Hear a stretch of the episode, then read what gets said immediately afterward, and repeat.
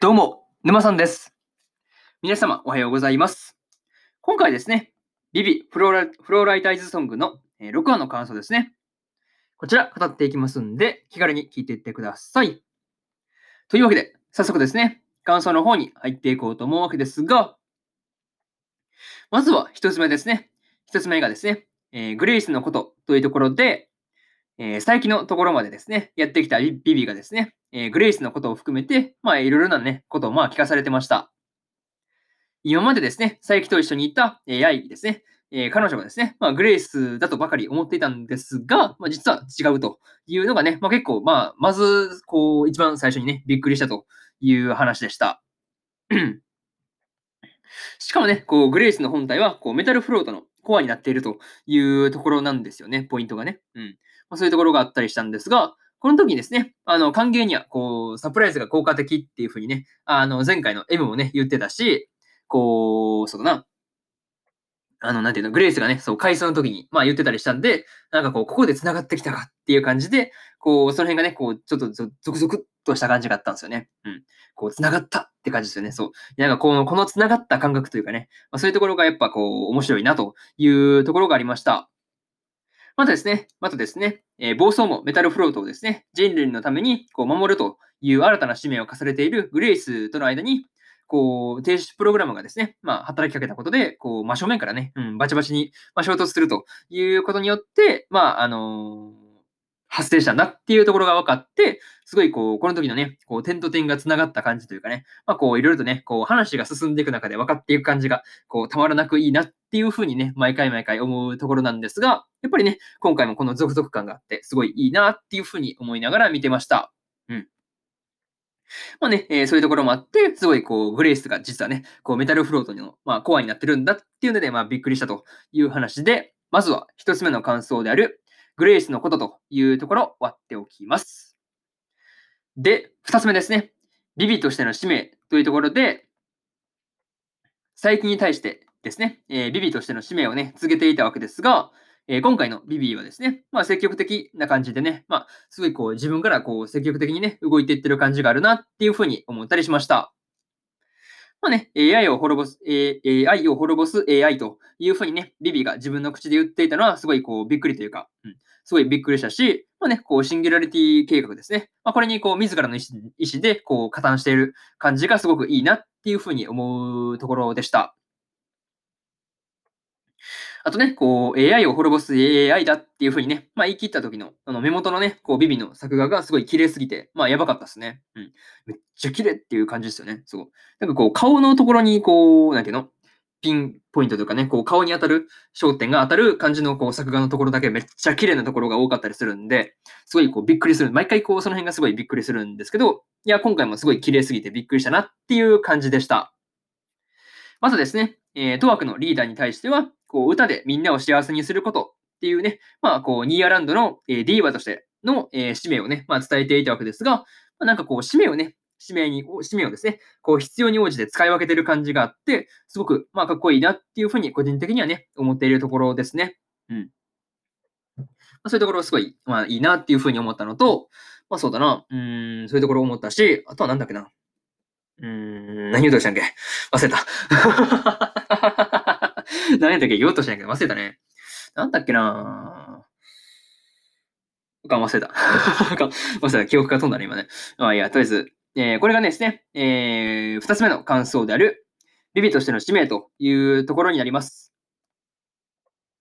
で、えー、三つ目に入っていくわけですが、三つ目がコアの破壊というところで、ビビがですね、メタルフロートのコアであるですね、えーグレイスを破壊するために、あの、まあ、ついに動き出したわけですが、まあ、またしてもね、こう、妹型ですよね。まあ、シスターズを殺すためになるっていう、この残酷さが何とも言えないところですよね。うん。いや、本当に残酷ですよね。なんかこう、今までこう、戦ったというか、まあ、結局、こう、妹たちがいっぱい死んでいく様をこう、見ていってるわけですからね。なんかそういうところがこう、まあ、思えば、こう、全部妹でやるっていうのがこう、辛いんですよね。うん。エリザベスとかもしっかりですし、まあね、そうだし、まあエステラとかもそうですからね。そう考えるとなかなかこう辛いなっていうふうに思うところでした。あとはね、こう最初はこうグレイスの、まあね、破壊を拒んでいた佐伯が、こうラストでですね、コアの位置情報のデータを送ってきて、まあそう協力するっていうのがすごい熱い展開だなっていうふうに思ったりしました。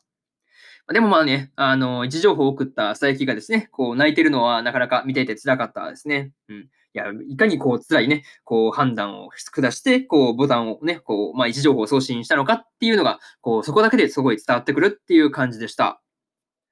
またね、こう、グレイスを破壊するっていう道中で、大量のね、松本で構成された乗り物で、まあメインタワーへ目指していたわけですが、ま、その目指すところの、こう、まあ、追っかけてきてるね、あの、AI とかの、まあ、あれと、すごいこう、まあ、なんていうんだろうね、レースというか、まあそういう感じになってたわけですが、まああれがね、すごいこう、カメラワークがすごすぎたし、いや、まあなんかこう、画面に食いつくように見てしまったなっていう部分がありました。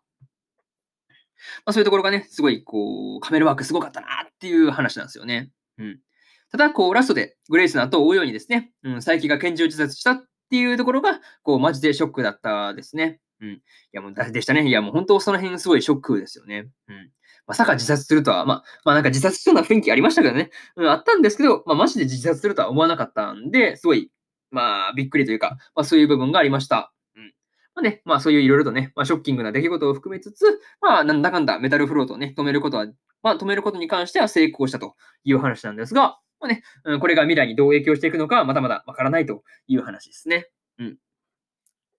そういうところで、えー、3つ目の感想である、コアの破壊というところ終わっておきます。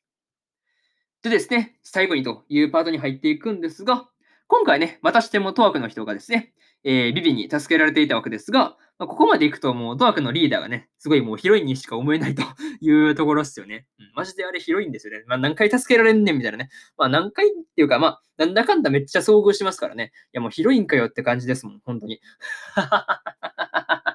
うん、なんかもう本当にヒロインにしか思えないなっていうところで、またね、こう、佐伯が自殺した時に、いや、あの、ビビの右手に、こう、グレイスをね、殺した時の、こう、青色の液体がついていて、で、反対の左手に、こう、佐伯のあの自殺した時の赤い血がね、まあ、付着してるっていうのが、こう、恐ろしいほどに記憶に残っているわけですが、いやこれは辛いよね。そう、どっちも、こう、なんかこう、ビビの使命というか、こう、愛し合う二人をね、右と左で、まあ、まあ、右で殺して左のね、その血を浴びてるわけですから、ああ、なかなかこう、辛いですよね。うん、なんか見ていて、すごい辛いなっていう感じがありましたね。うん。あとはね、こうメインタワーでビビと、まあ、自爆しようとした M のこともね、すごいこう残念な気持ちになりますよね。うん。うん、こう M もね、こう、託児所のね、託児所のところのまあ夢とかね、まあ、前回語ってましたから、まあ、その辺見,、まあ、見た後だと結構泣けるよね。そう、そういうところがあったなっていう話と、今回のね、ところとかは、まあ、次回以降のビビの行動にね、あのー、どういうことに、どういう、どんなね、影響を与えてくるのかっていうので、まあ、その辺をですね、すごい楽しみにしてようかなっていうふうに思ってます。まあね、えー、そんな感じで、今回のビビフローライターズソングの、えー、6話の感想ですね。こちら終わっておきます。でですね、えー、今までにもですね、今までの放送回でも、え、1話から5話の感想は、それぞれね、過去の放送で喋ってますんで、よかったらそっちもね、聞いてみてくださいという話と、えー、今日はね、他にも2本更新しておりまして、ブルーリフレクションレイの第4話の感想と、テンスラ日記の5話の感想ですね。これ2本喋ってますんで、よかったらこっちも聞いてみてくださいという話と、えー、今日はね、他にも、今日じゃなくて明日ですね、えー、明日は3本更新するんですが、究極進化したフルダイバー RPG が現実よりもクソゲーだったらの第4話の感想と、スーパーカブの第5話の感想、